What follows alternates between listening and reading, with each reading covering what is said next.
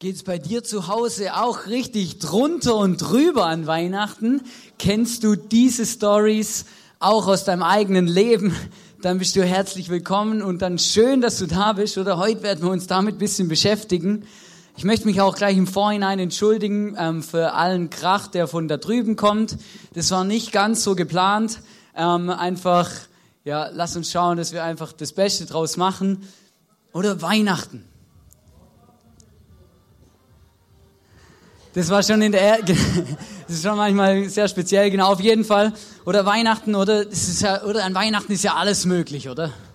Wir erleben das gerade selber hier jetzt live, oder an Weihnachten ist einfach alles möglich und die Welt steht Kopf. Oder an Weihnachten glauben wir, dass Rentiere fliegen können. Ja, obwohl das sonst eigentlich in unserem vielleicht nie eine Rolle spielt, oder? Wir hören grundsätzlich schlechte Musik an Weihnachten. Ja, da kommt immer das Gleiche im Radio, oder? Immer die gleichen Musiks rauf und runter. Ich kann dir ein Geheimnis verraten, wenn du den ultimativen Weg suchst, reich zu werden, dann schreib einen Weihnachtssong und schau, dass er 50 Jahre lang an Weihnachten im Radio gespielt wird, dann hast du ausgesorgt, ja? Oder Essen. Essen ist ja auch sowas, Essen und Weihnachten gehört ja untrennbar zusammen, oder? Man kann das quasi, oder mir geht's immer so, ich sitze dann am Tisch dann habe ich mir den Bauch vollgeschlagen, wirklich, und dann sitze ich so da und dann denke ich mir und sage es meistens auch laut, hey, ich bringe kein Bissen mehr runter, no chance, ich kann nichts mehr essen. Und eine halbe Stunde später kommt meine Oma mit dem Plätzchen oder Johannes Plätzchen, oder? Oh ja, Plätzchen, oder? Da ist alles einfach nicht normal an Weihnachten. Oder stell dir mal vor, oder ich finde ja auch das Phänomen Weihnachtsbaum und mit den, der Nadelbaum da im Wohnzimmer finde ich ja schon speziell. Stell dir mal vor, du machst es im Oktober oder du kommst heim von der Arbeit, läufst in dein Wohnzimmer rein, oder? Dann bist du ein bisschen verwirrt. Dann kommst du zurück, läufst zu der Frau in die Küche und sagst, sag mal, also, ähm, Schatz, alles klar, aber da steht ein Nadelbaum in unserem Wohnzimmer. Und dann sagt sie natürlich total fröhlich, ja, wir wollen den zusammen schmücken und dass er leuchtet und, und Gemeinschaft miteinander haben. Und an Weihnachten ist es alles kein Problem, oder? Es ist legitim, aber sonst ähm, ist es doch ein bisschen verrückt. Ich weiß, ich hoffe, jeder von euch hat schon seine Weihnachtsgeschenke. Jawohl, super. Also mir geht's ja so, ich gehöre zu den Leuten, die ihre Weihnachtsgeschenke am 24. einkaufen gehen. Also ich merke dann, oh ja stimmt, ähm, da, da gibt's ja noch äh, Leute, die könnte ich beschenken und ähm, oh nein, jetzt muss ich dann, oder dann mache ich mich da auf den Weg und ey, das sind die Leute, die sind so brutal drauf am 24. Das ist wirklich, da läuft er, oder jeder will Erster sein an der Kasse, keiner hat mehr Zeit oder Ellenbogen raus, jeder will die letzte Lego-Packung von dem, dem Drachen und dem Ritter und Zeugs und Sachen, oder? Wo du da erlebst, da wird hin und her gerissen und Stress und Stress, oder? Und dann, dann dann merke ich mal, es ist so, eine stressige Situation. Oder dann stehe ich vor dem Spielwarenladen Dings, oder? Und, und will ein Geschenk kaufen für mein Patenkind und, und bin einfach total überfordert, weil ich gar nicht genau weiß, was ich denn jetzt kaufen soll, weil das ganze, der ganze Laden voll ist mit Geschenken, die alle cool sind und ich weiß, dass er in seinem Zimmer auch alles voller, voller Spielsachen hat und er braucht ja eigentlich gar nichts, oder? Oder dann geht's da los, Stress und Stress und Stress und manchmal in solchen Situationen, dann suche ich mir immer so so das Kloster der Moderne suche ich dann. Oder so mein persönliches Kloster der Moderne, wo ich mal ein bisschen runterfahren kann, wo ich ein bisschen ankommen kann, wo der Stress irgendwie aufhört. Und, und, wenn ich, und, und wisst ihr, wo ich dann hingehe? Da gehe ich immer aufs Klo. Weil das, sind so, das ist so das stille Örtchen, oder? Ich meine, da gibt es ja verschiedene Begriffe für, die, für diese etwas, oder? Und da geht man da hin, oder? Und selbst in einem Einkaufszentrum erlebt man da irgendwie eine, eine, eine Ruhe, die sonst nirgends stattfindet, ja? Dann gehe ich da hin, oder? Dann gehe ich da rein in mein Kämmerchen, schließe ab und das ist wirklich eine super Sache. Früher, oder mach mein Handy noch aus und so, da kann ich mal kurz zehn Minuten abschalten von dem ganzen Stress. Früher, als ich äh, mit meinem Bruder und meinen Eltern, dass wir noch so als Familie ins Einkaufszentrum gegangen sind, da, wenn wir dann aufs Klo gegangen sind, haben wir uns immer ein bisschen Spaß draus gemacht, dann quasi, wo wir fertig waren oder am Hände waschen beim Rausgehen, noch kurz das Licht auszuschalten, ja. Ist immer extrem amüsant dann, die Leute, die dann da quasi gerade Geschäft verrichten und dann ähm, da irgendwelche Schreie von sich geben. Aber hast du, hast du gemerkt, dass vielleicht heute, hast du gemerkt, dass es heute, wenn du im Messepark gehst oder irgendein anderes Einkaufszentrum, gar keine Lichtschalter mehr gibt? Ja, da läufst du rein und zack, wenn niemand schon drin ist, dann geht das Licht plötzlich an, oder? Wow, cool, dann gehst da, dann, dann machst du ein Geschäft und so. Und dann passiert es mir durchaus, dass ich auf dem Klo sitze und plötzlich das Licht ausgeht. Oder ich bin an meinem Kloster der Moderne oder ich bin, ich bin so richtig zur Ruhe gekommen und so, bin gerade voll am Entspannen, da geht's Licht aus. Und ich weiß nicht so genau, was du dann so als erstes machst, oder? Ich, ich wackel meinem Kopf, oder? Es passiert aber nichts. Ja, irgendwann sitze ich so auf dem Klo, oder? Und, und, und, und versuche irgendwie, dass es wieder, es geht halt nicht an, oder? Bis jemand vielleicht reinkommt, das hoffe ich dann, dann gehe ich aus dem Klo raus, oder? Und verstehst du, eigentlich total gestresst, eigentlich habe ich die Ruhe gesucht, bin total gestresst, verlass das Ding, dann, dann, dann, dann geht's am, am warmen Wasserhahn geht's gerade weiter. Da sehe ich den Mann, komme ich hin zum Wasserhahn, denke ja, hey, was macht denn der Mann da, oder? Macht der Kung-Fu-Übungen oder so, oder? Und dann merke ich halt relativ schnell, dass der Bewegungsmelder vom Wasserhahn, dass der auch nicht so einfach zu bedienen ist oder dass das nicht gleich funktioniert, oder? Früher hat man halt aufgedreht, jetzt muss da immer, oder? Und dann, dann, dann läuft das Ding endlich mal. Dann drehe ich mich kurz auf die Seite und lasse die Seife raus, dann ist schon wieder aus.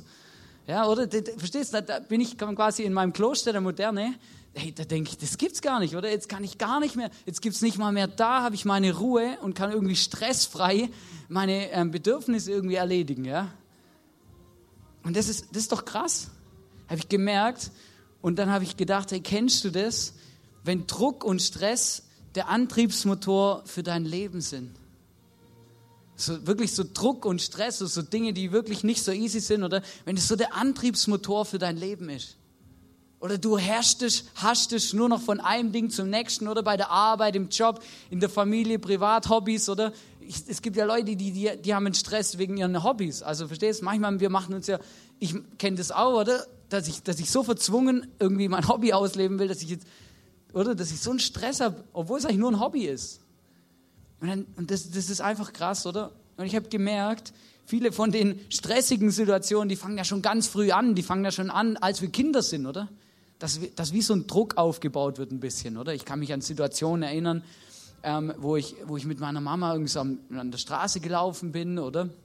Oder wenn ich auch manchmal Eltern mit Kindern beobachte und dann will das Kind auf die Straße rennen und dann, nein, nein, du darfst nicht auf die Straße.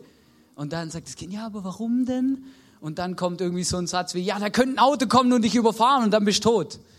Ja, und, und das ist nur ein bisschen Druck, oder? So quasi, oder? Hey, also, wenn du jetzt nicht hier, oder, spurst, dann, dann kommt irgendwas oder andere Situation oder ja, du musst deine Jacke anziehen. Nein, ich will meine Jacke nicht anziehen. Warum muss ich meine Jacke anziehen oder? Ja, wenn du deine Jacke nicht anziehst, dann bekommst du Lungenentzündung und dann bist du tot, oder? Also natürlich, das dauert noch eine Weile, aber verstehst du, oder? Das ist so ein bisschen Druck, oder? Wenn du nicht, oder? Beim Zähneputzen genau das gleiche Phänomen. Ich war so ein Kind, ich habe nicht gern Zähne geputzt. Bin ich immer, habe hab gedacht, ja, meine Mama merkt es nicht, bin ich ins Bett gelegen und dann hat sie natürlich gefragt, ja, und hast du die Zähne geputzt? nee, ich habe die Zähne nicht geputzt. Dann musste ich halt wieder aufstehen oder wieder ins Badezimmer die Zähne noch putzen. Und, und dann kam auch manchmal so, ja, aber wenn du, wenn du die Zähne nicht putzt, dann bekommst du Karies. Und wenn du Karies hast, gehen deine Zähne kaputt. Äh, und dann bist du tot. Also, verstehst du, es ist ein bisschen Druck, oder? Wenn dann passiert, oder? Natürlich, oder ein bisschen überspitzt. Oder dann geht es weiter, dann kommen wir aus dem Kindergarten raus, oder? Und dann geht der Druck gerade weiter, oder? Du musst gute Noten schreiben, du musst, ähm, du musst irgendwie weiß auch nicht, dann, dann gibt es da manchmal so Rangeleien in der Schule. Das ist ja total normal, oder? Und immer wieder kommt, ja, aber wenn du das noch einmal machst, oder wenn du, wenn du jetzt nicht die guten Noten schreiben kannst und nicht gut bist in der Schule und die Prüfung nicht bestehst, dann bekommst du keinen guten Arbeitsplatz, dann hast du keine Chance, dein ganzes Leben ist verwirkt, oder? Gibt es ja dann manchmal so Ausdrücke und so, so Sätze, wo wirklich speziell sind. Und dann geht's ja weiter. Du musst einen guten Arbeitsplatz bekommen, du musst genug Geld verdienen, du musst eine Familie versorgen, du musst ein Haus abbezahlen, du musst, du musst, du musst, oder? Und, und, und irgendwie, ich weiß nicht, wie es euch geht, aber bei mir gibt's Lebenssituationen, da macht es richtig so einen Druck. Oder ich, ich habe so richtig so einen Druck, so einen Stress und, und, und weiß manchmal gar nicht so genau, wie ich damit umgehen soll. Aber wenn ich Entscheidungen treffen muss und sowas, ist einfach unglaublich. Oder? Vielleicht, vielleicht ist es, oder vielleicht kann es sein, dass es, dass es andere Sachen Druck gibt. Zum Beispiel, vielleicht hast du keinen Partner. Und immer wenn du an Weihnachten zu deinen Eltern oder zu deiner Familie irgendwie so nach Hause kommst, oder? Dann ist immer, dann kommt immer die Oma und sagt, ja, also, hast du noch keinen Partner? Also wenn der jetzt nicht langsam mal in die Gänge kommt, hey, dann wird es im Fall nichts mehr, oder? Ja, das sind dann so Situationen, oder? Ich meine, und vielleicht, du kannst ja gar nichts dafür, aber irgendwie, irgendwie Druck, oder? Ja, also, also, gell, du wirst auch nicht, du wirst auch nicht jünger, Kerle. Du musst mal schauen, oder? Du wirst nicht jünger, du musst da mal gucken, dass du in die Gänge kommst, oder ich will auch mal Enkel haben. Oder? Geht's gerade, oder? So, so Druck, oder? Und dann kommt Gott auch noch ins Spiel. Vielleicht hast du eine Beziehung mit dem Gott, vielleicht kennst du ihn, vielleicht weiß nicht, wie es dir geht so mit der Beziehung zu Gott. Dann kommt Gott auch noch ins Spiel, oder? Dann haben wir manchmal noch so ein Gottesbild, dass wir ähm, das Gefühl haben, ja, wenn wir, wenn wir bei Gott auch noch eine falsche Entscheidung treffen. Oder wenn ich nicht im Willen Gottes lebe, oder? Oder wenn ich Gott falsch höre und dann in eine falsche Richtung gehe, dann ist mein Leben sowieso verwirkt, oder? Dann ist eh, dann ist eh fertig. Dann will nicht mal mehr Gott was mit mir zu tun haben. Oder dann kommt quasi auf, dem christlichen, e, auf der christlichen Ebene noch, auch noch so ein, so ein Druck, oder? Dass ich das Gefühl habe, ja, aber wenn ich jetzt eine falsche Entscheidung treffe und ich hundertprozentig sicher bin, dann hat auch noch Gott ein Problem, oder? Dann ist auch noch der, der Zug abgefahren. Habe gemerkt, hey, in unserer Gesellschaft und überhaupt auch mit Weihnachten, da kommen immer wieder auch so Sachen hoch, oder? So Drucksituationen, wo ich überzeugt bin, dass jeder von uns die irgendwie kennt. Egal ob bei der Arbeit, in Privatfamilie, in der, in der Beziehung oder vielleicht sogar mit Gott. So Dinge, wo wir uns entscheiden müssen, wo, wo ein Druck aufgebaut wird, wo das Wort kommt, ja, wenn du nicht, dann. Oder vielleicht sagt es auch dein Chef zwischendurch zu dir, oder? Ja, wenn du nicht, oder? Dann. Oder wenn du jetzt, also wenn du nicht dazu beiträgst, dass die Quartalszahlen fürs vierte Quartal Ende 2014 dann dementsprechend ausfallen, oder dann müssen wir mal noch reden über deine Gehaltserhöhung im 2015, oder? Nur ein bisschen Druck, oder? Aber dass das dann bedeutet, dass du zwei, drei Überstunden jeden Tag machst, das ist, oder? Das sind halt so Geschichten, oder? Die wir erleben, wo wir drin leben, wo nicht so einfach sind. Und dann kommt ja noch dazu, dass wir so viele Entscheidungen jeden Tag treffen müssen. So viele Entscheidungen, so viel. Manchmal habe ich schon gar keine Lust mehr, Kleinigkeiten zu entscheiden. Hin und wieder schickt mich meine Frau zum Einkaufen, ich soll Brot einkaufen. Wisst ihr, wenn es nach mir geht, ich wäre so dankbar, wenn der Bäcker einfach ein Brot backen würde. Ja? Weil dann würde ich da reinlaufen und sagen, ich würde gerne ein Brot kaufen, der würde es mir einpacken, ich würde es mit nach Hause nehmen, oder? Bei mir ist so, ich laufe dann, stelle mich dann da an an der Schlange, oder? Und ich bin schon froh, wenn zwei, drei Leute vor mir sind, habe ich ein bisschen mehr Zeit, mir zu überlegen, welches Brot ich kaufen will, wie viel Gramm ich davon will, ob geschnitten oder nicht geschnitten, oder? Du verstehst, oder? Und dann, dann stehe ich meistens, dann komme ich dann dran, dann fragt sie ja bitte, und dann sage ich, ja, ich will ein Brot kaufen. Und dann lese ich da oder Roggenmischbrot, Kartoffelbrot, Sonnenblumen, Kernbrot oder Zeugs und Sachen und Brot. Und, und verstehst, und dann, dann merke ich, oder Entscheidungen in so Kleinigkeiten, oder? Das Brot, oder? Da kann ich genauso vom Müsli-Regal stehen, oder? Vital, Bio, mit Kerne, ohne Kerne, Müsli, ähm, Nüsse und was alles noch gibt, oder? Und da weiß ich, ja, was soll ich denn jetzt da für ein Müsli kaufen, oder? Das sind ja so Sachen, die beschäftigen uns und die sind auch Teil von unserem Leben. Und die Frage ist immer, was, wie gehe ich damit um? Und lasse ich mich von diesem Motor, von diesem Druckmotor, lasse ich mich da antreiben, lasse ich das zu in meinem Leben oder, oder wie gehe ich damit um? Und ich habe ähm, gemerkt, ich habe gemerkt, ich habe auch so Drucksituationen in meinem Leben. Ich möchte euch eine erzählen, wo, wo mir in, in diesem Jahr, wo mich beschäftigt hat, wo mir auch so gegangen ist. Und vielleicht könnte der eine oder andere kann sich vielleicht erinnern oder war schon im ICF, als im März 2014 bin ich von René und Ilana Schubert hier als Location-Leiter eingesetzt worden.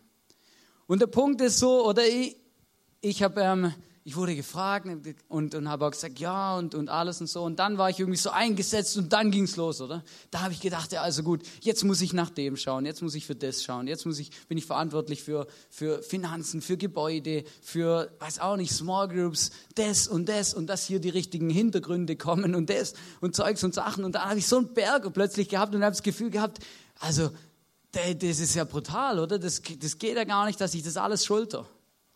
Und das Verrückte ist dann noch, dass in, genau in der Zeit ist es dann noch so gewesen, dass die Besucherzahlen ein bisschen geschrumpft sind und die, die monatlichen Spenden sind auch ein bisschen geschrumpft. Und der Punkt ist ja, wir haben ja monatliche Fixausgaben und so, oder? Und das hat einen Druck ausgelöst. Ich habe gemerkt, hey, also wenn das so, also wenn das jetzt weiter schrumpft, oder? Oder? Und dann bin ich, ich bin dafür verantwortlich, oder? Seit René nicht mehr da ist, oder? Schrumpft, oder? Und der Hannes ist, und, und der, oh, oder? Und das hat mich fast erdrückt. Ich habe mich auch selber da drin irgendwie gemerkt, hey, das ist unglaublich, habe mich auch verantwortlich dafür gemacht, habe gedacht, das gibt's doch gar nicht, du bist so ein schlechter Leiter und du kriegst es überhaupt nicht auf die Reihe und das geht doch gar nicht und so, das funktioniert doch nicht. Und, und da habe ich gemerkt, ja, ja, dann bin ich irgendwann mit dem Ding, bin ich irgendwann zu Gott gegangen. Ich habe gesagt, hey Gott, also wenn das, also wenn, wenn das bedeutet, dass ich Verantwortung nehme, übernehme in der Kirche, wenn das bedeutet, das, dann, dann, dann halte ich das nicht lang aus, oder? Mein Plan wäre gewesen, dass ich das noch eine Weile mache. oder wie, wie, wie, wie, wie soll das funktionieren? Und dann und dann habe ich eine krasse Situation einfach auch erlebt und, und mit Gott darüber geredet und auch gemerkt, wie Gott mir da drin begegnet ist und mich abgeholt hat auf eine Art und Weise. Und ich habe dann äh, mit jemand drüber geredet und der hat mir dann eine Story erzählt. Und die hat mich extrem, hat mir geholfen, die, damit umzugehen.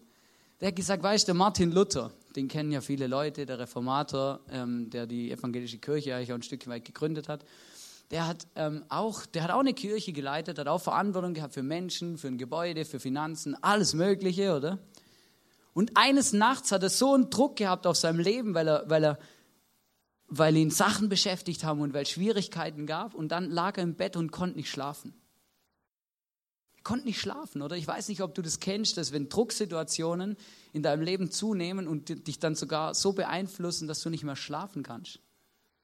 Und das, sind dann, oder das ist gefährlich, das ist, das ist auch nicht gut, das ist auch gesundheitsschädlich. Oder? Und der Martin Luther hat solche Situationen gehabt und dann eines, eines Nachts konnte er wieder nicht schlafen, dann macht er seine Bettdecke zur Seite, steht auf, läuft zum Fenster, macht das Fenster auf und schreit raus, Gott, ist es deine Gemeinde, deine Kirche oder meine Kirche? Er war so verzweifelt. Dann war es eine Weile ruhig. Irgendwann hat er das Fenster wieder zugemacht. Da hat er gesagt, also wenn das so ist, dann kann ich ja jetzt schlafen. Er hat gemerkt, oder in der Bibel steht, Gott baut seine Kirche. Gott baut seine Gemeinde. Und das hat er wie in dem Moment begriffen, ja, hey, ich kann, ich kann mein Bestes geben, in die Situationen reinstehen, die meine Verantwortung sind, wo Gott vor meine Füße legt und so. Aber ich kann, ich bin, ich kann, bin nicht dafür verantwortlich, auf eine Art und Weise, ob jetzt Leute gehen oder kommen, ob was auch immer. Ich merke, ich, ich kann einfach mein Bestes geben und, und, dann, und mehr kann ich nicht. Und den Rest muss Gott machen. Und das, das war so ein Erlebnis und eine Erfahrung, wo ich gemerkt habe, das war eine Drucksituation in meinem Leben, wo, wo, wo, wo nicht so einfach war, wo die Leute in meinem Umfeld vielleicht auch gespürt haben. Und, und ich dann gemerkt habe, ja, jetzt, Gott hat mir da auch rausgeholfen, weil Gott mir gesagt hat, Herr Hannes, ich bin bei dir, ich bin mit dir, ich bin für dich. Oder? Meine Frau sagt manchmal einen Satz, oder? Was Gott bestellt, das bezahlt er auch. Wenn Gott mich irgendwo einsetzt und wenn Gott mir eine Plattform gibt und eine Position, dann lässt du mich nicht einfach hängen und streitet alles ab.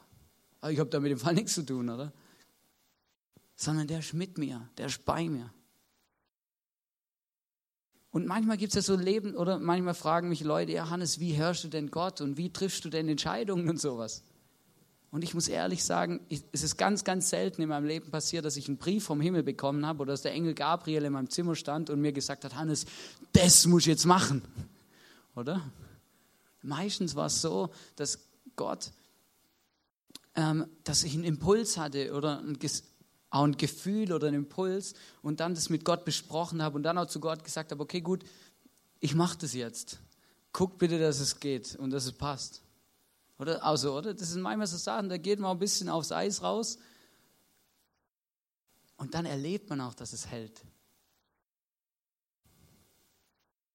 Aber es ist manchmal schwierig, wenn man mit, so, mit Leuten redet, die vielleicht schon oft äh, erle erlebe ich das Leute, die ein bisschen älter sind oder so, dann sage ich, oder die sagen mir dann immer, ja, also Hannes, wenn dir nicht hundertprozentig sicher bist, wenn nicht wirklich hundertprozentig sicher bist, dann würde ich das nicht entscheiden. Du musst wirklich hundertprozentig sicher sein, oder? Ich kann mich noch an so Situationen erinnern, wo ich mich dafür entschieden oder auf dem Weg dazu war, mich zu entscheiden, meine Frau zu heiraten. Ja, oder? Da habe ich manchmal mit Leuten geredet und gesagt, ja, aber wenn du nicht hundertprozentig sicher bist, oder? Da habe ich gemerkt, ja, aber hundertprozentig sicher ist jetzt noch brutal, oder? Das ist jetzt, also das ist jetzt noch, ähm, oder? Das ist so hundertprozentig. Oder? Und natürlich, und natürlich gibt es definitiv viele Sachen, die dafür sprechen und so und alles, gar keine Frage. Aber hundertprozentig sicher, es hat so einen Druck ausgelöst in mir. Ja, so, Boah, also gut, ja, oder? Dann kommen noch Leute und sagen zu mir, also Hannes, gell, das, du, weißt schon, oder? Wenn man heiratet, ist die zweitwichtigste Entscheidung in deinem Leben, oder? Und ich meine, natürlich hat den Druck enorm abgebaut, oder? Du verstehst? Und dann, dann merke ich so Sachen, oder? Und manchmal, da haben wir doch auch so Ängste in unserem Leben, oder? Dass ich das Gefühl habe, ja, was ist denn, wenn ich den Job nicht schaffe? Was ist denn, wenn ich die Prüfung nicht bestehe? Was ist denn, wenn ich da versage? wenn ich da nicht weiterkomme? Was ist denn dann? Und das ist absolut berechtigt.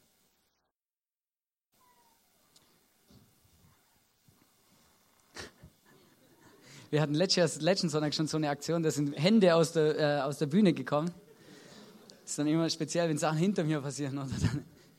Aber diesmal bin ich ein bisschen nicht so erschrocken. Letztes Mal bin ich da richtig zusammengezuckt, als da die Hände auf der, von unter der Bühne hochgekommen sind. Ich habe gemerkt, der Druck, wenn Druck in unserem Leben entsteht, dann kommt der oft von innen. Aber der Druck kommt irgendwie nur selten von außen. Also natürlich können Leute den Druck irgendwie noch ein bisschen fördern und ein bisschen schüren, oder wenn sie dann auch noch so bestimmte Aussagen machen. Aber Druck kommt grundsätzlich von innen. Wenn ich dann, nämlich dann, wenn ich merke, ich bin auf Anerkennung aus, ich ich brauche Anerkennung, ich will, dass die Menschen mich mögen, dass sie mich lieben. Und dann mache ich mir einen Druck. Ich, also ich muss mindestens die Klamotten haben und ich muss das machen und ich muss das machen und da muss ich unbedingt auch noch hin, weil sonst könnte es ja sein, dass mich jemand nicht so liebt oder so annimmt, wie ich bin.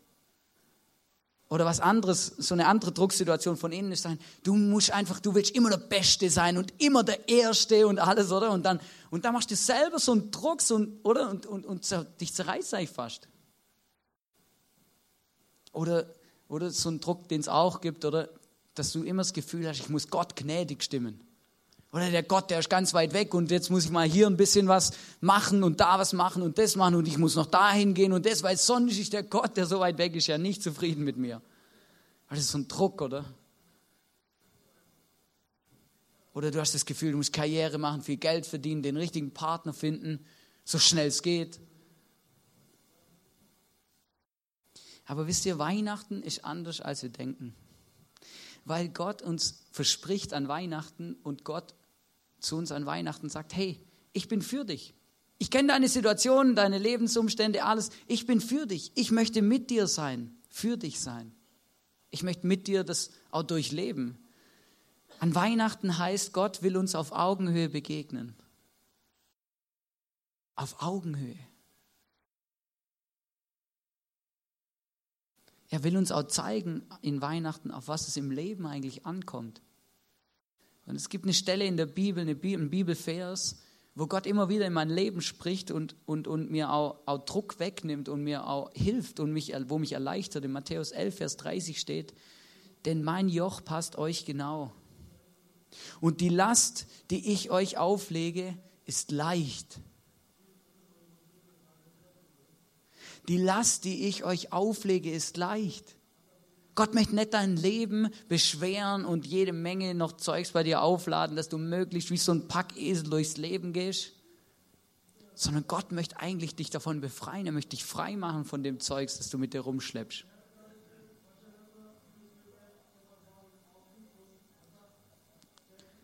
Gott hat versprochen an Weihnachten und das bedeutet Weihnachten, ich liebe dich bedingungslos. Leistung spielt keine Rolle mehr. Das bedeutet bedingungslos. Bedingungslos bedeutet es egal, was davor alles gelaufen ist und was du alles gemacht hast. Ich liebe dich bedingungslos. Du musst nichts bringen, du musst nichts vorweisen, damit Gott überhaupt mal anfängt, dich vielleicht ein bisschen zu lieben. Und das hat er an Weihnachten bewiesen, indem er gekommen ist und einer von uns geworden ist, geboren wurde als Mensch Weihnachten heißt, Gott will uns begegnen, um zu zeigen, dass er uns bedingungslos liebt. Er ist für uns. Und was es auslösen kann, wenn wir eine Begegnung, wenn wir eine Begegnung haben, vielleicht sogar eine Begegnung mit einem Baby, dafür habe ich euch eine Geschichte mitgebracht. Und die wird, und die wird Annika jetzt vortragen.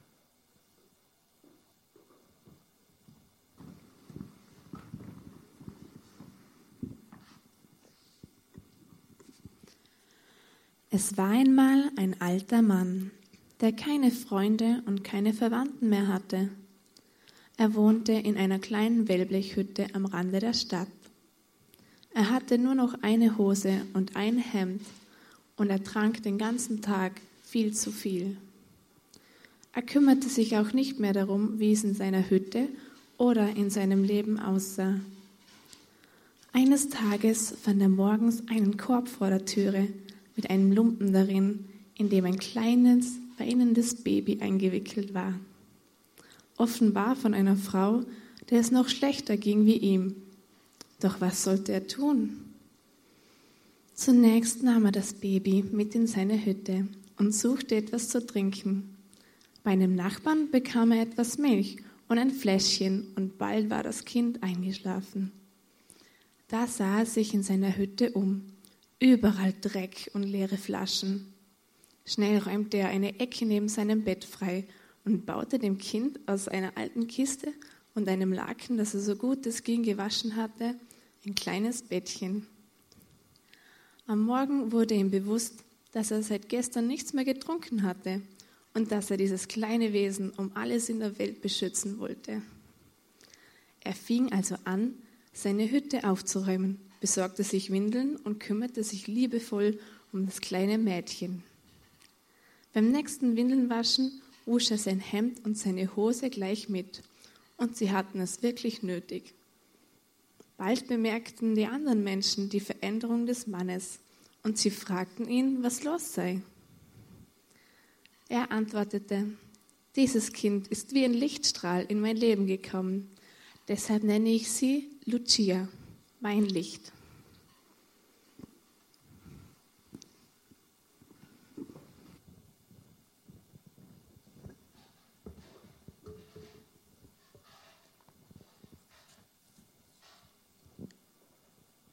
Die Geschichte verdeutlicht eine Sache. Lebensveränderungen und Änderungen in unserem Leben passieren meistens dann, wenn wir Begegnungen, wenn wir besondere Begegnungen haben.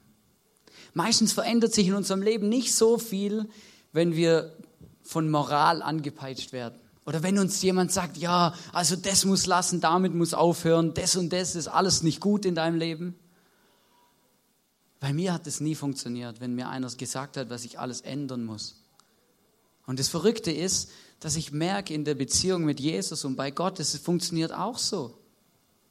Unser Leben verändert sich nicht aufgrund von dem, dass wir an eine Kirche und an einen Gott glauben, der uns ständig sagt, dass in unserem Leben alles nicht gut ist, sondern weil wir eine Begegnung haben können mit einem, mit einem Jesus, der uns liebt der auf die Welt gekommen ist und dem wir nicht wurscht sind.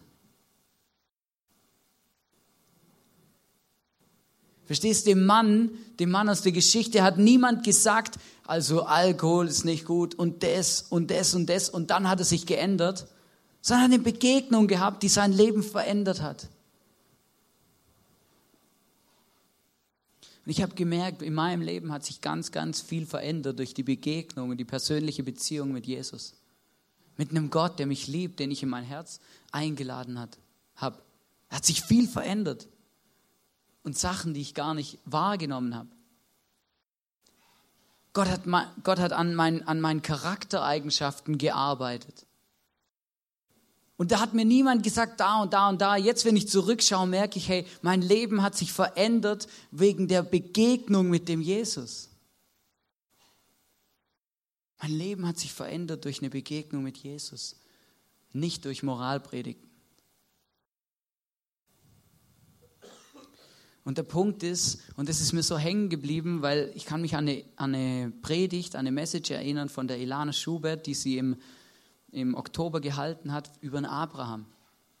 Und der Abraham ist ja der Vater des Glaubens und der hat Gott auf eine Art und Weise erlebt, das ist unglaublich. Und der, und da ist ein Satz gefallen, der, der, der hat mich nicht mehr losgelassen und der hat mir auch geholfen in meiner Zeit oder in meinen Drucksituationen, wo ich euch vorher erzählt habe. Weil da hat nämlich Ilana gesagt, bei Abraham war es nicht wichtig, wohin er geht, sondern mit wem er unterwegs ist. Es ist manchmal nicht wichtig, wohin es alles geht, oder? Wir wollen immer alles ganz genau wissen, wohin und weshalb und so. Aber manchmal ist es gar nicht so wichtig, wohin wir unterwegs sind, sondern mit wem wir gehen. Nämlich mit dem Jesus, mit dem Gott, der uns liebt. Der uns an Weihnachten begegnen will, anders als wir vielleicht denken. Der uns sagt, hey, ich bin für dich. Und das Verrückte ist ja, dass ich merke, dass ich ein Mensch bin, der Fehler macht. In meiner Position als Leiter, als Location-Leiter, in meiner Position als Ehemann, in meiner Position als Bruder in der Familie, in meiner Position als Freund, bin ich jemand, der Fehler macht. Und ich bin überzeugt irgendwie, dass wir alle solche Menschen sind. Und das Erstaunliche ist ja, dass Gott trotzdem mit uns ans Ziel kommt. Gott geht trotzdem mit uns. Gott gebraucht uns trotzdem. Gott macht, benutzt uns, wirkt durch das, was wir auch machen, mit uns und er interessiert sich für uns, obwohl wir ganz genau wissen, obwohl ich ganz genau weiß, dass da Dinge manchmal schief laufen. Und das beeindruckt mich. Und das zeigt mir auch, an was für einen Gott ich glaube, nämlich an Gott, der mir eine neue Chance gibt, immer wieder.